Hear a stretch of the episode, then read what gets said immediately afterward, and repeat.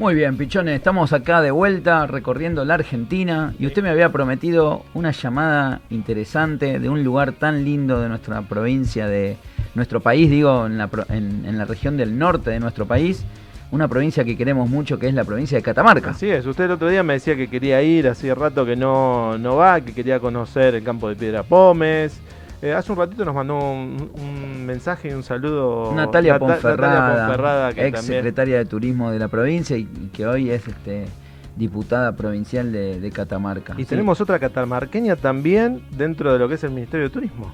Es verdad, Janina Martínez, la secretaria de Turismo de la Nación, es, fue directora de la Casa de Catamarca y hoy está ocupando ese rol de secretaria. Y en esto, que yo le había dicho en conmemoración de del Día Mundial de la Mujer. Que fue el domingo, ¿verdad? Que fue el domingo. Así es. Este, vamos a estar hablando con, con alguien, amiga de, la casa. Sí, alguien que uno la quiere muchísimo, que es este, nuestra amiga Rosita. ¿Estás ahí, Rosa?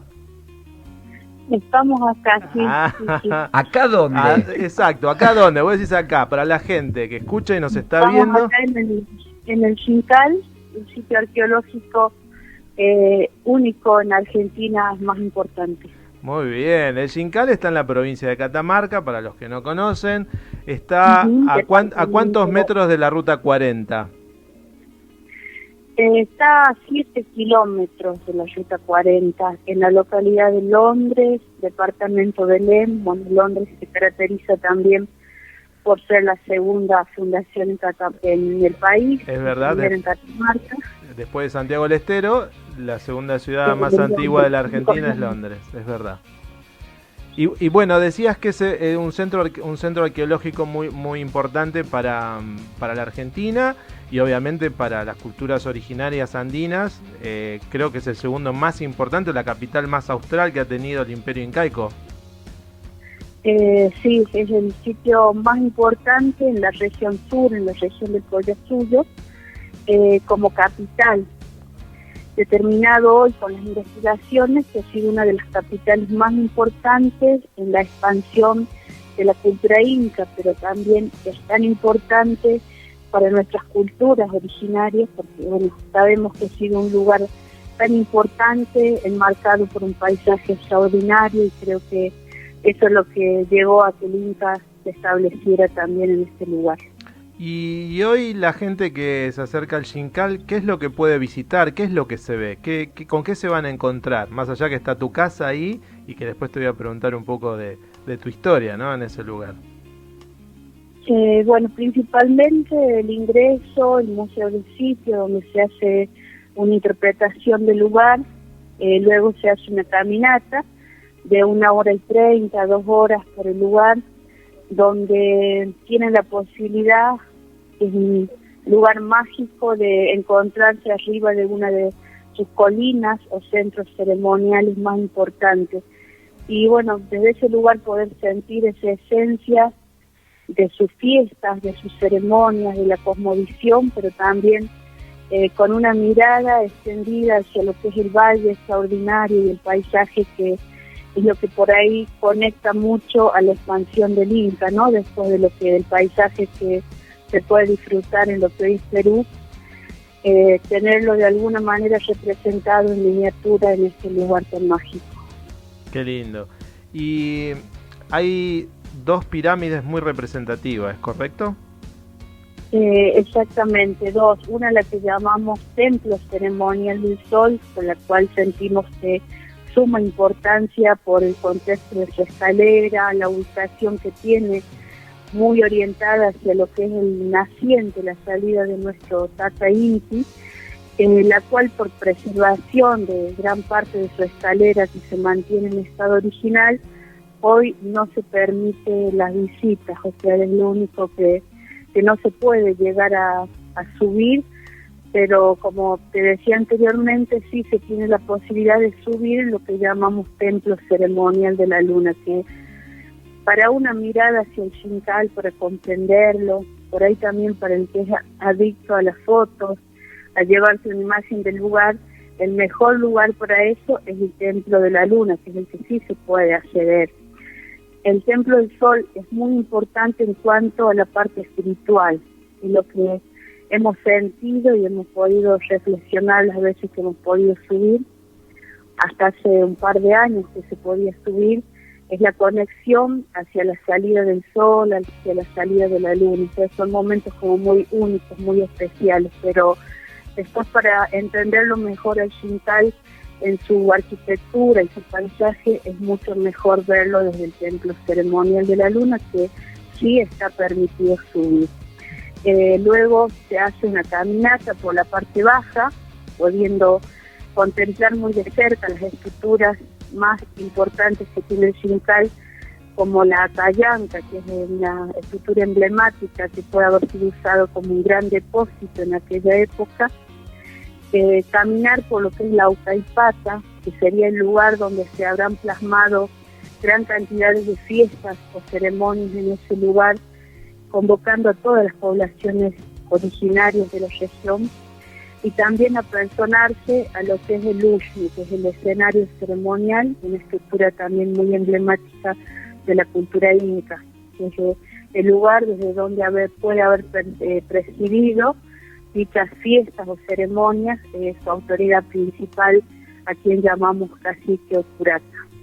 Qué lindo eh, y, qué interesante. Eh, a mí me ha tocado tener la posibilidad de viajar por México y, por Perú también, pero particularmente digo México porque haber estado, por ejemplo, en Teotihuacán y haber visitado la pirámide del Sol y la pirámide de la Luna, eh, que a lo largo de todo el cordón cordillerano de, nuestra querida América, eh, tengan, más allá de que los aztecas y los incas han tenido diferencias culturales, compartir esta, eh, estas ceremonias, compartir estos hechos culturales, compartir esta visión o cosmovisión con respecto al sol y la luna, ¿no? Em, qué, maravilloso poder eh, descubrir esto, descubrir que, que América no nació en 1492, sino que tiene mucho más, allá. mucho más años y que qué riqueza cultural que lamentablemente se ha perdido en el tiempo a partir de la conquista de España, pero que lugares como el Xincal en nuestro país mantienen viva esa llama eh, viva de, culturas ancestrales tan, tan ricas y tan maravillosas, ¿no? Exactamente, sí creo que hoy, bueno, nuestra Catamarca se caracteriza por la gran cantidad de sitios arqueológicos, pero el que más tenemos recuperados el Xincal y, y el que de alguna manera nos, nos hizo sentir y entender eh, la importancia, el saber, el conocimiento, el respeto por la naturaleza de nuestros ancestros. Uno, hablo por mí personalmente, descendiendo de, nuestras culturas originarias, eh, hemos tenido una vida digo, hoy tan cercana a lo que hoy se puede ver en el Xincal, pero por ahí no lo hemos sabido valorar o entender porque, bueno, ha estado tan oculto, tan eh, puesto en otro lugar la importancia de nuestras culturas originarias. Y hoy el Xincal ha sido como un hincapié importante eh, para nosotros mismos, no solo para el que lo visita desde afuera, sino consolidar y apropiarnos de ese amor a nuestra tierra, a nuestras culturas nativas. Y ahí rescato, Rosita, hemos tenido varias charlas y me recuerdo una muy linda que te había hecho una nota y me contabas de cuando hablas de ancestros, estás hablando de tu familia, estás hablando de que cuando eras chica eh, tu lugar de, juego y tu patio era el propio Xincal, ¿es así? Sí, un, bueno, siempre lo caracterizo como mi casa porque bueno es el lugar que me dio crecer desde que fue en monte no sé buscando leña eh, buscando el contacto con los animales con algún mortero que aún lo seguimos usando en, este lugar donde vivimos pero eh, ha sido ese lugar que siempre me llamó desde que fue monte desde que para el turismo no fue nada hasta lo importante que es hoy es verdad, y, tiene una importancia y lo destacamos y invitamos a, nuestra audiencia y a, la gente que, nos ve que, se acerque, que, se tome ese, ese trabajo de visitar eh, Belén, que Belén también tiene una historia muy linda con las hadas teleras, esta tradición que se transmite de generación en generación en, en, las familias, en las mujeres, eh, de los telares, este, del hilado, de, la búsqueda, como me contabas vos, cuando ibas a visitar a la casa de tu abuela, eh, a, buscar los frutos, a buscar los vegetales, este, y el fuego, y lo que significa el fuego dentro de un hogar. Que eso también me gustaría que lo cuentes vos cuando, cuando hacían el fuego dentro de la casa. Sí, yo asocio por ahí en la parte de viviendas del Chintal y bueno, cuando me toca hacer mis guías y a veces poderle contar a la gente que nos visita el contexto de, esta estructura tan pequeña que a veces eh, hoy para ellos, para los que viven en, ciudades grandes, es como muy difícil entender, mm. quizás para muchos de los que viven acá cerca también, pero para nosotros que lo hemos vivido desde, desde que hemos nacido, porque nosotros teníamos eh, nuestra casa, nuestra cocina, donde se compartía el fuego, y asimismo era el lugar que, usábamos durante la noche para dormir, para descansar. Y mi abuela siempre nos, nos recalcaba que el, fuego era sagrado, que nunca teníamos que dejar apagar ese fuego y bueno, y hoy por eso lo que explicaba un poquito de que el Shinkai es como que nos ayudó a comprender el porqué de que ella tanto nos hablaba de que el fuego era sagrado y era lo que nos animaba todos los días.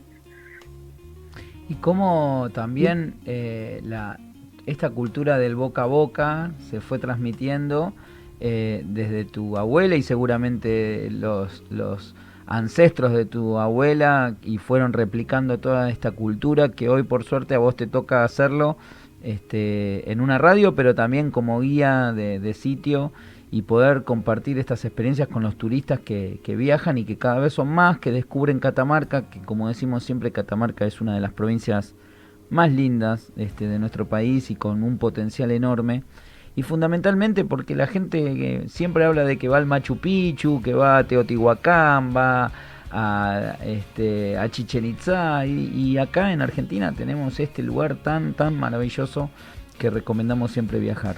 Pero esto que vos contás, Rosita, también la importancia del agua, ¿verdad? Porque así como es el fuego importante, eh, la importancia que tiene el agua para estas regiones tan este, quizás eh, áridas, ¿no? Exactamente. Nosotros, bueno, contarle a, los que no conocen, eh, el Xincal, este lugar tiene como un microclima muy especial, si bien hoy nos afecta mucho el cambio climático, pero bueno, aún sigue sorprendiendo con ese verde, bueno, la importancia también de las hierbas medicinales, es un lugar muy rico en hierbas medicinales y que bueno, que con el tiempo también un poco se fue perdiendo todo esto. Nosotros por suerte lo conservamos gracias a mi abuela que tiene ese saber y ese conocimiento ya con casi 100 años de, todo lo que es la medicina natural. Eh, por suerte mis hijos lo han, lo han tomado y lo, llevan muy adelante todo eso. Y, bueno, como dices vos, la importancia del agua, o sea, la, las hierbas, los frutos silvestres y el agua, que es la base fundamental. Nosotros eh, estamos acá ubicados muy cerquita de lo que es el río Quimivil es de parte del nombre de lo que es el sitio arqueológico Xincal de Quimivil, se debe eh, al curso del agua, al nombre del río que es Quimivil. llegamos a entender después de, investigar y preguntar a nuestros abuelos que Quimiviles era una etnia de Aguita y que de ahí provenga quizás el nombre del río que tenemos en el lugar. Y Xincal se debe a la espesa vegetación de Xinqui, que es un arbusto muy bonito por su forma, por cómo se, se reproduce y cubre gran parte de lo que es el sitio, todavía las partes que están originales, tiene sus propiedades medicinales. Eh, se pudo entender, porque eso no se ha perdido, que ha sido tan importante para alimentar el fuego, esta planta, como también para cubrir eh, los techos de sus viviendas también. Después, bueno, una gran cantidad de árboles como algarrobos, chañares, talas, con sus frutos muy ricos. Hoy casi todo el, país y el mundo se reconoce al algarrobo por un árbol muy importante en cuanto a sus propiedades y sus frutos. La chaucha que tratando de consumir la harina de algarroba. Así es. Y que ha sido gran parte de la alimentación tan importante de nuestros pueblos originarios también. Bueno, Rosita, eh, para poder hablar con nosotros tuviste que alejarte de tu casa y de, contanos dónde estás precisamente. ¿Cuánto caminaste para, tener señal? bueno, eh, como le contaba, el Xincal eh, está ubicado en un valle entre medio de dos ríos y hay varias montañas en sus alrededores que, bueno, también con los investigadores que vienen y también por nuestro conocimiento vamos entendiendo esas montañas están como solitas, pero como que ellos le han dado un uso. Tenemos por eso el Templo del Sol, el de la Luna, luego tenemos otra montaña donde se eleva una piedra que se considera un Intihuatán, eso es como punto norte. Y yo, mi casa está como a la entrada del sitio que, bueno, yo ese lugar lo elegí por, siempre digo, la vida y este lugar me trajo ahí porque siempre mi idea era vivir ahí aun cuando el lugar era monte. ¿Y ahora estás arriba de dónde? Eh, ahora estoy en mi casa, que está como ubicada en el punto suroeste. Yo estoy un poquito hacia el sur. Hay una montaña alta, no sé si te acordás que cuando entramos al museo, arriba hay una montaña alta. Esa montaña, eh, arriba se encontró morteros. Por ahí si la gente no conoce, los morteros son cavidades en yocas que usaban para moler los frutos o también para sus ceremonias, para la cosmovisión o también como puntos astronómicos en los lugares. Y esa montaña, como es la más alta, presente en los morteros, asociamos de que puede haber sido un punto estratégico para poder estudiar el cielo en esos morteros donde podían recolectar agua. Y desde allí nos estás hablando, o sea, hay una conexión cosmovisión este con ay no este, este lugar como te digo es único para mí yo que, que vivo y con lo camino ahora estos días estoy de vacaciones pero por me doy una vueltita al sitio porque es como que extraño ese lugar. Extrañas si estás a, extrañas si estás ahí nomás a 100 metros 200 metros 300 metros.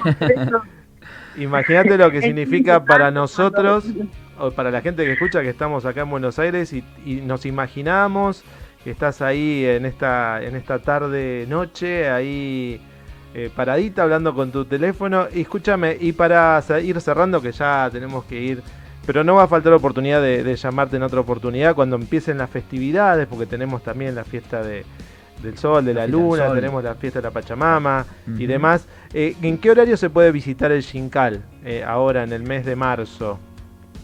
Eh, ahora, desde las 8 de la mañana, las primeras visitas, hasta las 19 horas, es la última. O sea, a las 19 horas se puede llegar e ingresar todavía terminando la visita 20 y 30. Esa ya es la hora de cierre del sitio. Perfecto. Bueno, ahí van a... las 19 la gente puede llegar y puede hacer la visita. Van a estar seguramente viajando mucha gente, porque con esta experiencia que nos relataste, Muchos se deben estar imaginando ese lugar mágico que, siempre nosotros mencionamos. Mágico. Yo digo, si yo lo siento y entiendo cuando la gente viene y en mis charlas se emociona y todo y dice voy a volver y tengo que volver o que me llaman una y otra vez diciéndome que los sueños, que quieren volver y yo los reentiendo porque yo digo yo estoy al lado, los camino todos los días pero para mí siempre es como un despertar nuevo cada día. Tal cual. Aquellos que conocemos sabemos que es así. Es así. Bueno, Rosita. Eh, te queremos mandar un fuerte abrazo, eh, agradecerte, este espacio y contarnos eh, esta y compartir esta gran experiencia y que los argentinos conozcamos este este lugar maravilloso que es el Xincal, tu lugar, el lugar de todos nosotros y que lo que lo cuidás como lo cuidás y que lo amás como lo amás. Así que te mandamos un fuerte abrazo, un beso muy grande y, pronto seguramente vamos a volver a hablar en estas fiestas tan tradicionales de, de, Catamarca. Muy bien, muy bien. Bueno, no un gusto a ustedes poder tener esta charla, poder expresarme, contar desde mi lugar. Y un saludo grande a toda la gente que va a escuchar este mensaje, que los que no lo conocen que lo puedan hacer y los que ya estuvieron que puedan volver. Seguramente, eh, seguramente así será. Gracias, beso un beso enorme. Bueno, así fue, pasó Rosita. Qué grande, Rosita, y esta historia. Eh, vamos a una tanda y vamos a charlamos nosotros algunos detalles en la pausa.